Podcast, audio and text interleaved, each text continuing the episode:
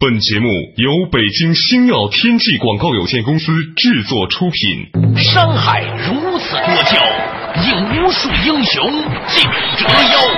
数风流人物，还看我是梁东。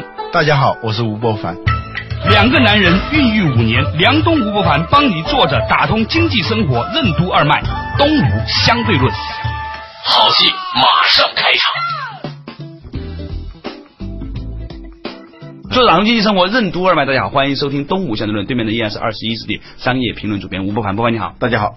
哎，我是梁东。较早之前呢，我看了一些微博段子啊，好像很多人呢对高考呢有很多的感触，这才意识到哦，高考又结束了。嗯，你知道，像我们这样的人哈，嗯也是经历过高考的，但是高考似乎对我们没有留下什么印象了。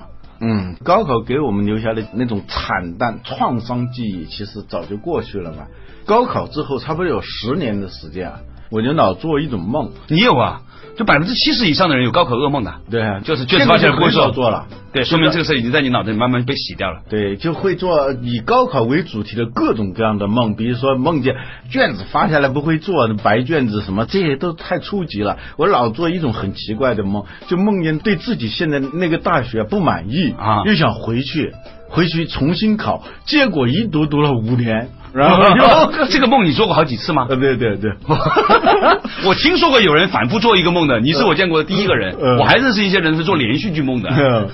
找一天再单独聊聊梦这个事情啊。嗯高考我最大的沮丧和伤心呢是，当时我在读高三的时候，我是一个文科生，但是我的好朋友都是理科生。然后呢，文科比理科少考一门，所以考完了之后呢，怎么会少考那？一年我们是这样的，文科生比理科生少考一门啊。嗯所以考完了之后呢，我们班同学就做鸟兽散了，没有那种很激动人心的仪式啊，反正就考完就考完了就走了。嗯然后呢，我就站在一个理科班的门口，等着那些我的理科班的好朋友考完试之后，大家准备有个庆祝活动。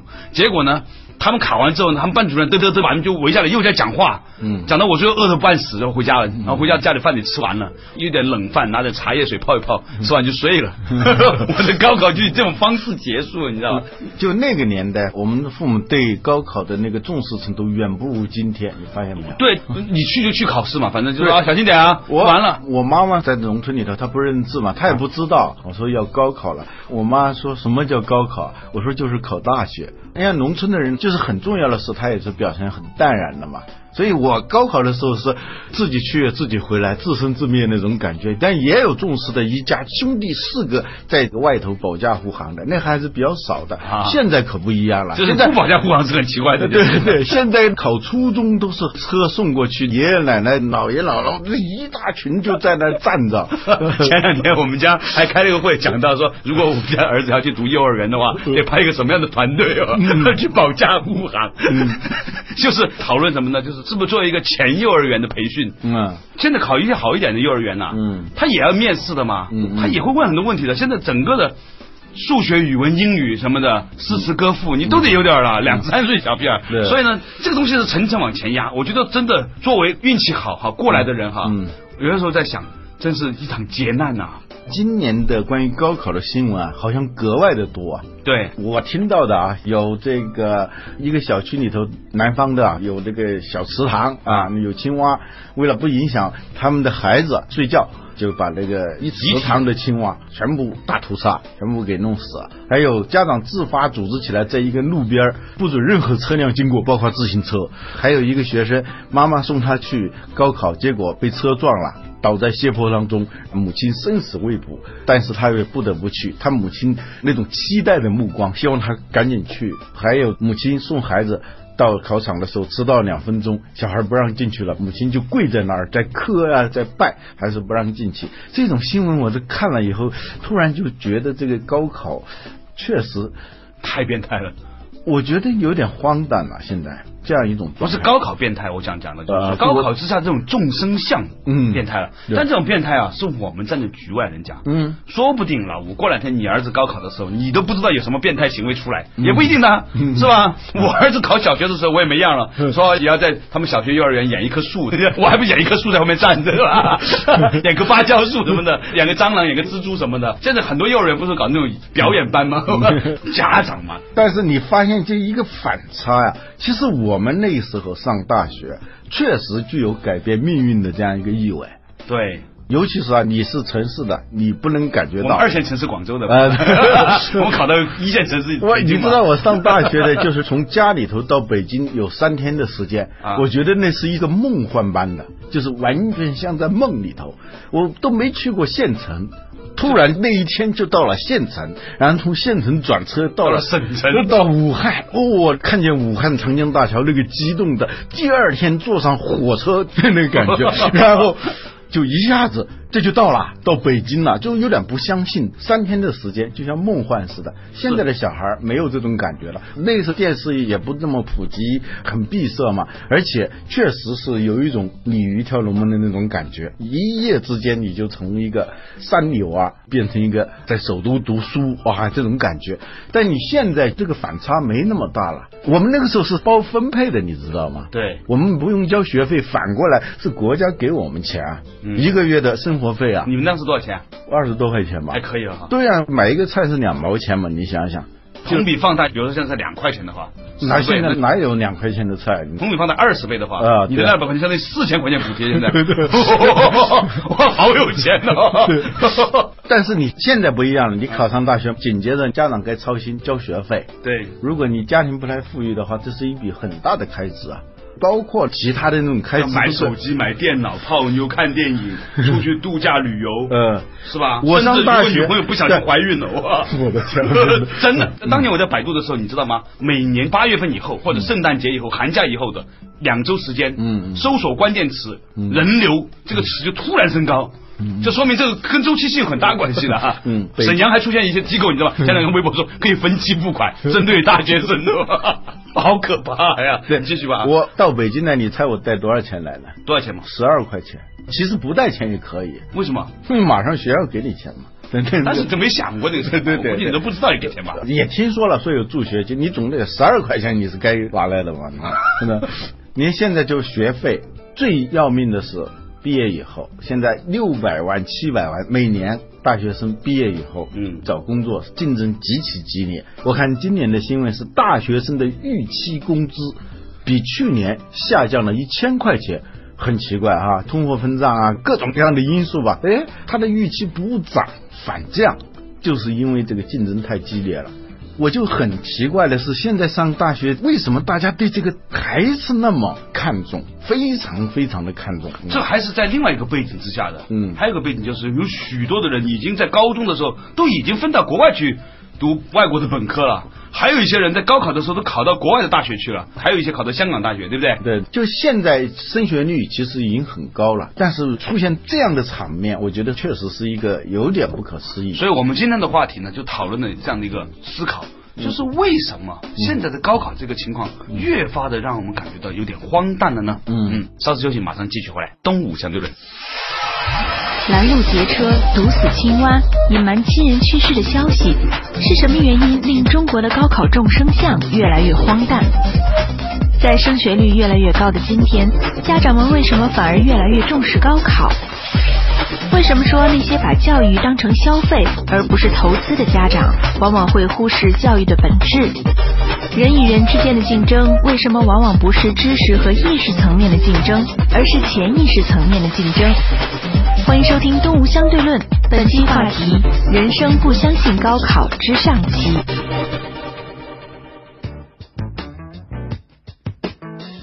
坐着打通经济生活，任督二脉。大家好，欢迎收听东吴相对论，我是梁东梁某人，对面呢依然是二十一世纪商业评论主编吴伯凡。嗯刚才我们讲的一个话题啊，就说到呢，其实好像招生的学校也越来越多了，升学率也高了，就是读大学的收益也在降低了，成本又在增加了。为什么还那么紧张？对就成本已经增加了很多，收益降低了很多，是吧？对对对以前我们读一个大学，还是有很多的这种，包括工作啊什么的，是吧？都挺好的。嗯现在呢，完全没有这样一个情况，为什么家长还要这样？嗯，这是有点不解的。回过头来想了，也是合理。也是合理的啊。怎么说因为过去呢，从正面的意义上，它是有收益的这个意义上考虑；现在是不上大学意味着什么？就从反向来看。过去上大学，你考虑的是能给你带来多少收益；现在人们考虑的是你不上大学，不上好的大学，意味着你会受到多少损失，是这样一个状况。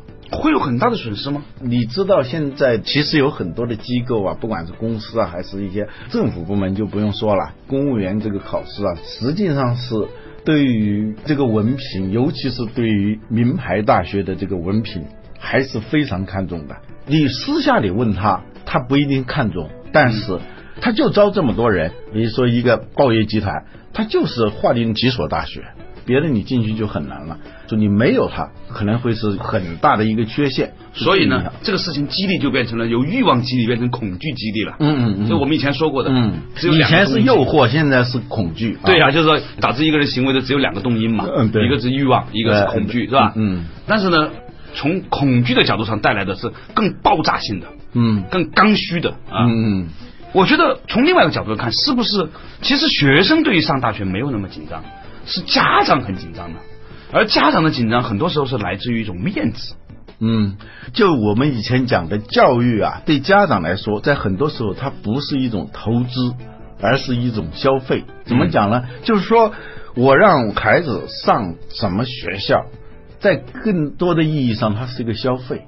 这种消费的心态啊，作怪，它会导致很多误区。就带着一个上了北大的儿子，就跟开了一个奔驰、宝马出去是一样一样的心态爱马是一样的，对炫耀。对，包括一些教育程度也很高的一些家长，有时候就避免不了这种消费的心态，攀比。一个所谓的二流学校的一流专业和一流学校的二流专业之间选择的话，很多人都还是愿意去选一流大学的二流专业，是吧？对，实际上我们很多的小孩子的高考行为，嗯其实已经空心化了，嗯去意义化了，是吧？跟这个孩子高考是没有关系的，嗯基本上变成了父母的战争。嗯，对。所以你会发现说，高考的过程当中出现变态事情的，都是父母的那对呀。去毒死青蛙，去拦截那个过路行人，都是父母自发组织起来的。他们对这种失去机会的这种恐惧，导致他们产生一些过度的变形的那些行为。我还看到一篇文章嘛，嗯说有一女的带着他小孩在电梯里面去参加高考，结果呢，就有一个他们楼里面的人呢，把一个自行车也推进来了，嗯可能呢就影响了一下电梯的这个运行的时间。呃这个妇女可能还是个知识分子，就恶狠狠的看着他那个推着自行车的邻居，嗯哦，一直压抑着怒火，最后在突然的时候指着那个人说：“如果我儿子今天因为这个事情学习不好的，我跟你拼命。”我看到这篇文章的作者就说，他全然忘记了。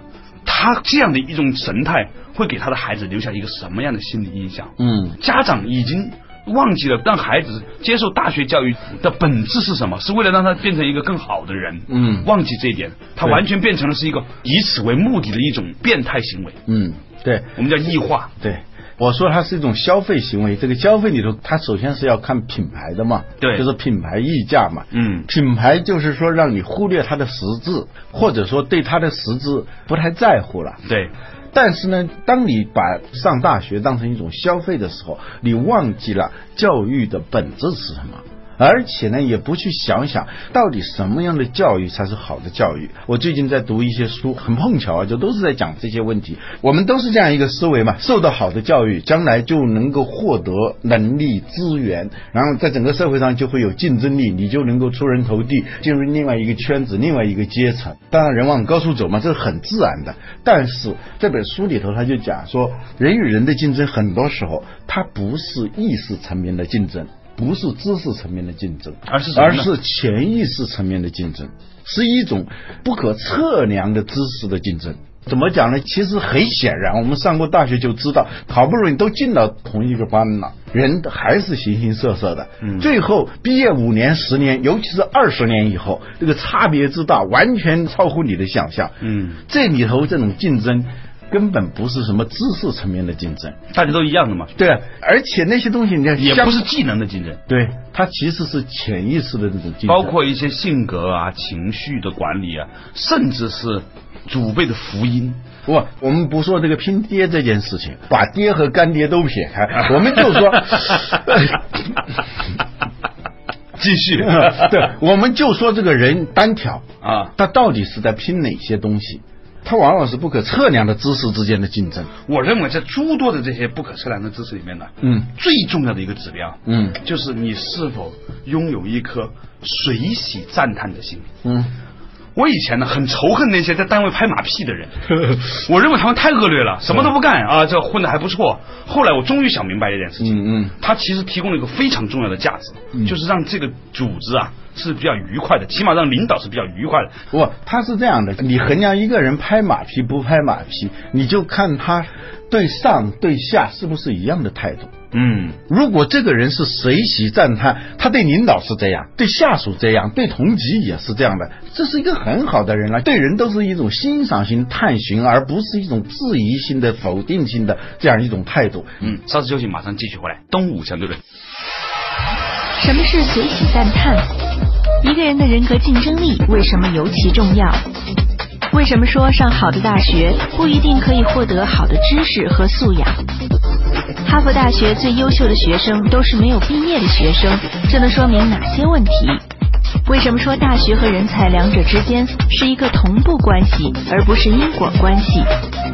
欢迎继续收听《东吴相对论》，本期话题：人生不相信高考之上期。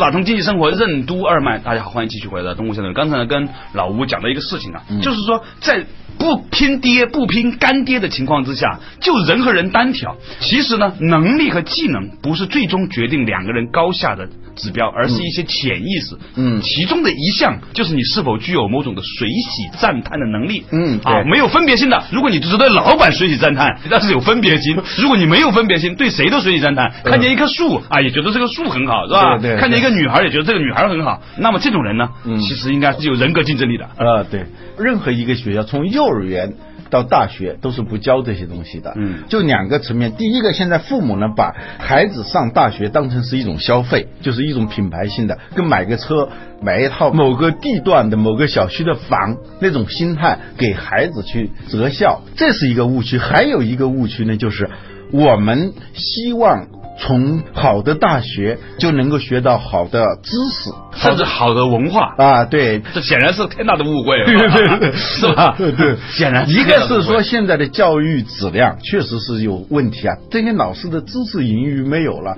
这个老师过去的专业是国民经济计划管理，摇身一变就会变成一个商学院的一个什么战略管理教授，这种事情太多了嘛。嗯，过去呢，我们很多的老师啊，他是教你这个课。但是他实际上是不能穷尽他的知识的，对他能给你多方面的这种影响。啊，假如你上课的时候碰见是钱钟书给你上课，是吧？嗯嗯，你都不知道他是来教什么的，是吧？现在不行了，现在是大家是本身的这个知识含量已经不足的在知识的格式化的同时，教授也在格式化。嗯，对，各种专业随便设置。大学为了追求这个所谓就业率嘛，就设各种各样的稀奇古怪的专业。嗯好多专业在我看来都是胡闹的，还有一些专业呢，就是表面上好像很有实用性的，实际上一丁点实用性都没有。因为他们的老师也不懂，对，比如说我看到一条新闻啊，好像是海南省的一个女孩，不知是状元，反正是名列前茅的，是学理科的，但是她现在就是想上什么呢？想上大学的新闻系，说立志于将来做新闻事业。我要是有他的联系方式，我真想给他打个电话，叫他千万别。你知道吗？如果你真的想成为一个好的记者的时候，现在大学的新闻系这有点大不敬啊啊完全不具备让你成为一个好的新闻工作者的这可能性种教学能力啊你可以去做个调查，我们是做这一行的嘛，可以做个调查，有多少在新闻媒体这个行业里头学新闻的人占多大的比例？这里头做的出类拔萃的有多少是从新闻系毕业的？这个就是一个常识问题嘛，已经是是吧？爱默生说的，一个好的牧师就得不是牧师啊。其实有时候一个好的记者，他的知识结构，首先不是学记者的，对，是打击面过宽啊！不不，比如说主持人嘛，你从你的行来说是吧？有多少把我推下水了？对对对不过呢，的确呢，你看当今如果用新周刊的排名最值钱的主持人，中国。嗯前十个就没有几个是专门学主持人出身的，对呀、这个是很客观的一个事实嘛。对对，我们周围都不用调查了，就中国扳着手指头。我们这一行的有几个是学新闻专业的，这不是说攻击大学里的新闻系，事实上这是普遍现象。这个孩子呢，成绩那么好，他很虔诚的相信一些东西，嗯这个是很好的。但是我们要提醒这这么有理想主义情怀的孩子，真不应该学新闻，对吧？那说回来，其实呢，老吴讲了一个很有趣的一个观点，就是我们过度的放大了对高考的重要性的认知。嗯。如果说这个事情在十年、二十年之前，他的确你考了某一个学校、某一个专业，就可以改变你的人生，令到你可以走向一条这样的道路的话，我可以跟大家分享，就是在今天当今的中国，包括在当今的世界，这种的影响力可以说是越来越小了。好像是一个记者啊，就采访哈佛大学的那个教授叫什么？就是曾经是美国的财政部长，啊后来在哈佛大学当校长嘛。对对那个记者就问他，嗯哈佛大学总是在标榜自己怎么好怎么好，可是哈佛大学最优秀的人，嗯都是没毕业的。嗯，这个问题很毒了，是吧？很尖锐啊。很尖锐的，远到比尔盖茨，近到扎克伯格，是吧？啊，都是哈佛没毕业，对呀、然后呢，他怎么回答呢？这个校长还很机智啊，他没有正面的去反驳，显然他是受过专门的新闻发言人的训练的啊。估计有人问过这个问题。啊，对，他说，其实这个完全可以理解。我们哈佛大学崇尚的就是创新，就是要打破常规去思考，而不是去培养各个领域里头的工匠而已。嗯，退学的这些人，是因为他们在打破常规这个上头做的更极致了，所以呢，他们做的更好啊。他是这样回答吧，也不是很高级，呃是言下之意，没打破常规的，没有那么极致的人就差一点喽。嗯，他还是否定了自己的基本竞争面，是吧？嗯这个回答不好。其实这个校长可以从另外一个角度来回答这个问题。嗯嗯就这种人，他毕不毕业，他都会成为一个优秀的人。嗯。这个学校只是说，他提供了一种让大部分的人变得更好的可能性。呃，对，这就经常说的，说某个大学就经常来标榜嗯自己培养了多少人，嗯，其实他就是往里过一下嘛，在很多时候，对，不能说你办了个旅馆，谁谁谁在这睡过，呃，在这住过，哎呀，我这个旅馆就造就了多少？因为如果你是除非是他这个父母在这儿睡过，差不多。有时候它是一个同步关系，不是个因果关系嘛，是吧？对雄鸡一唱天下白，它是个同步关系嘛，天不是你较量的。本身你通过高考这个选拔的环节，当然也会把一些只会考试的人选进来，也不排除有些人啊，他是很善于跟环境打交道。嗯他知道这个社会是要这样的规则，嗯我尽管不认可，但是我也不会在这个事情上输掉，我就进来了。但是呢，他上来以后，他该干什么就干什么，这样的人是很优秀的嘛。对他什么平常样子他都能出来。对对，所以呢，中学呢就会把有多少人考上大学打一个大横幅，这样呢，他这个中学的门槛就会更高一点。我看有一个报道说，清华大学培养了多少多少个亿万富翁。这个说法，我第一奇怪的是，大学是培养亿万富翁的地方吗？他不排斥成为亿万富翁，但是当你把这个东西作为一个标准的时候，其他大学我从来没听说过，包括哈佛大学也没听说过，说他培养多少亿万富翁，他的的确确有比尔盖茨这样的人，是吧？但是他们不会去这么去标榜。还有一个，我仔细的看了一下，他把那些上 EMBA 的人都算上。